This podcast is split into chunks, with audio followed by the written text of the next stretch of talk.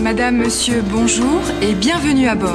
Welcome aboard, ladies and gentlemen. Vous êtes officiellement les pas bienvenus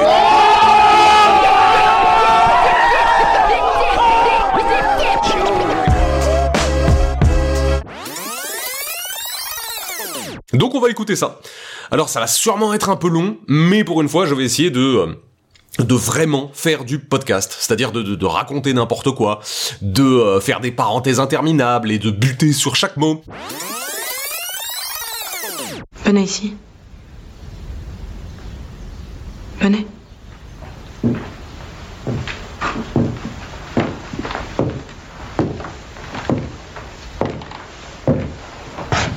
Approchez-vous.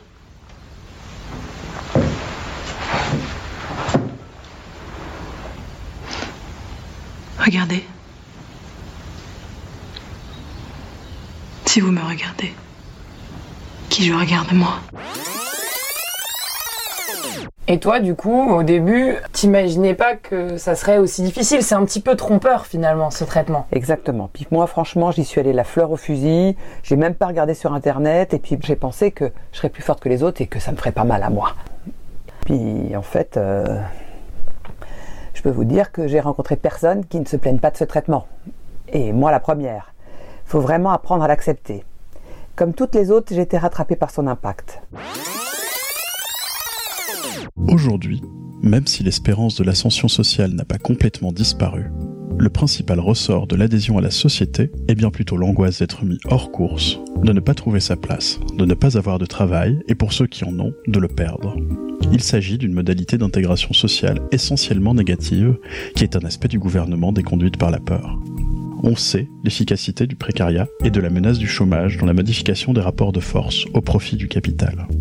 Combinant la mise en concurrence totale et l'extension du risque de la non-intégration, la compétition se transforme en une lutte à mort, une lutte pour la survie. C'est là où justement il faut comprendre le cannibalisme, c'est qu'effectivement il a lieu dès, je crois, le deuxième ou le troisième jour, très tôt. Je veux dire, un, corps humain peut largement survivre sans, sans manger. Mais les soldats qui étaient là euh, étaient des rescapés notamment de la campagne de Russie. Et on sait très bien que pendant la campagne de Russie, il y a eu des scènes de cannibalisme. Il n'y avait plus rien à manger, il n'y avait que de la neige, donc ils ont mangé les chevaux, mais après, ils se sont mangés entre eux. Donc, si vous voulez, ça explique pourquoi les naufragés euh, mangent si rapidement de la chair humaine. C'est que, je veux dire, ce sont d'anciens soldats napoléoniens. Évidemment, Jéricho le savait. Tout le monde le savait à l'époque. L'enquête a été publiée en janvier 2020. Et en fait, elle montre que les séries montrent des bavures, mais que les bavures sont toujours considérées comme un travers essentiel dans le boulot d'un bon flic. C'est-à-dire que ça va toujours être un flic héroïque et un flic hyper moral et qu'on adore en fait dans la série, qui va être violent à un moment ou qui va enfin foutre une tannée à quelqu'un, mais on comprend toujours en regardant la série que c'était nécessaire pour rendre justice, que c'était nécessaire pour l'enquête et qu'il n'avait pas le choix en fait. Et du coup, euh, les bavures sont considérées et sont montrées dans les séries comme une espèce d'élément essentiel du travail policier et un espèce de privilège de la police pour accomplir son travail.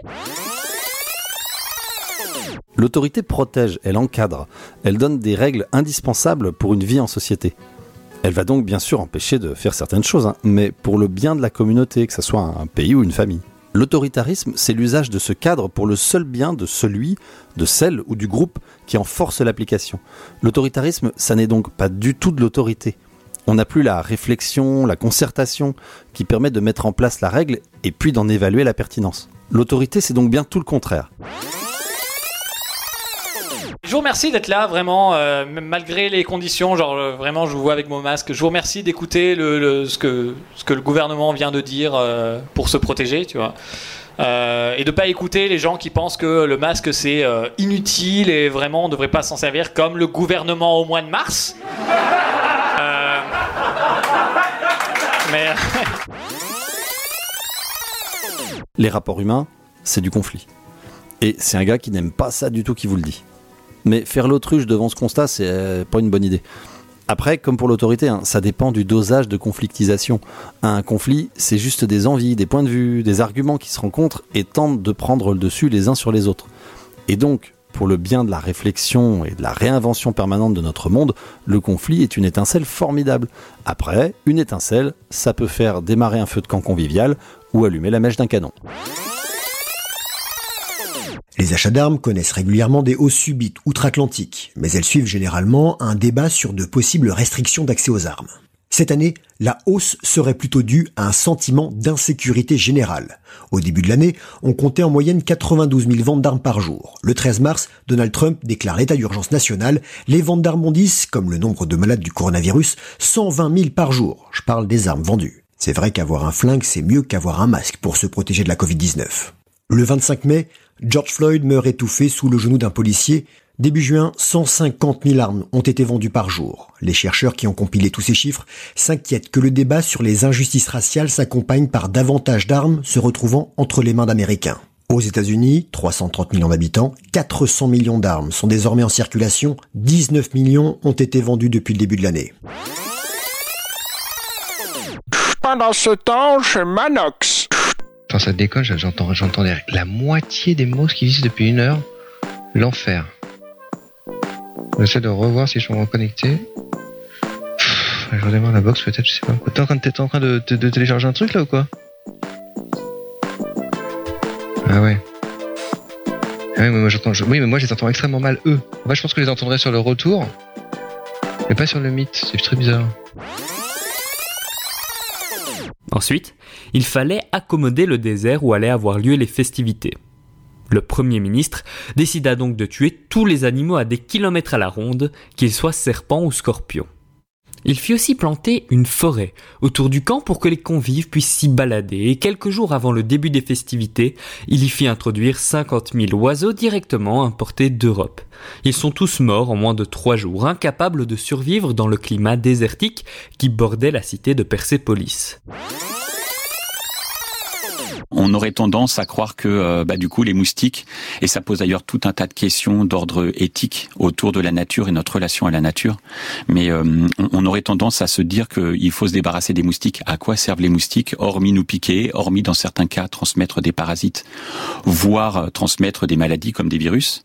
Et pourtant, et pourtant, c'est le mal d'un moustique qui pollinise la fleur du chocolat enfin qui, ah. qui, produit le, voilà le, le, enfin qui nous aide à produire le chocolat. Et si cette espèce n'existait pas, donc si on n'avait pas cette espèce de moustique, aussi désagréable soit-elle, nous n'aurions pas de chocolat. Donc pas de moustique, pas de chocolat. Faut y penser la prochaine fois que vous vous faites piquer. Mais euh, le, chien, c'était un mâle ou une femelle en fait? C'était un mâle. Ah, euh, ça, parce que l'idée, c'est il a envie de se faire. Euh, oui, d'accord, j'ai compris. Par le chien mâle. Hum. Euh, et donc, il a commencé à euh, se badigeonner euh, le tour de la nuque avec la pâtée du chien. Oh. Ah, ah, non, non, non, non, ah, stop. Là, on a dépassé le point canigou, c'est plus possible. Je dis stop. Ah Stop ah,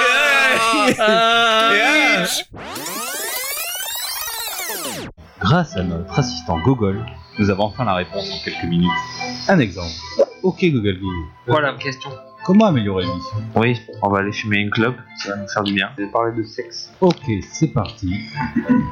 Nous sommes au cœur de la vie. Quels sont vos petits C'est vrai que c'est mieux. Merci Google Guise. Voilà, j'espère que vous pourrez télécharger ce nouvel assistant disponible aujourd'hui sur votre store préféré. Et que t'es con. Dans des interviews, le fils de Bram Stoker, Irving Stoker, a plusieurs fois expliqué que son père avait eu la vision de son personnage au cours d'une nuit dégueulasse, pleine de terreur et de cauchemars. Des cauchemars que Stoker attribuait à une indigestion provoquée par un crabe daubé qu'il avait bouffé au repas du soir, ce dont on peut conclure deux choses. Et d'une, les voies de l'inspiration, comme celle du Seigneur, sont impénétrables, et de deux, c'est marrant comme on a tendance à oublier qu'un des plus grands archétypes de la littérature fantastique doit beaucoup au fait que son créateur a passé une nuit à dégueuler tripes et boyaux. Comme disait Terry Pratchett, l'histoire a toujours quelques tours dans son sac. Après tout, elle est là depuis longtemps. On se donne rendez-vous prochainement avec de nouveaux invités. Et si ça vous a plu, abonnez-vous à notre podcast.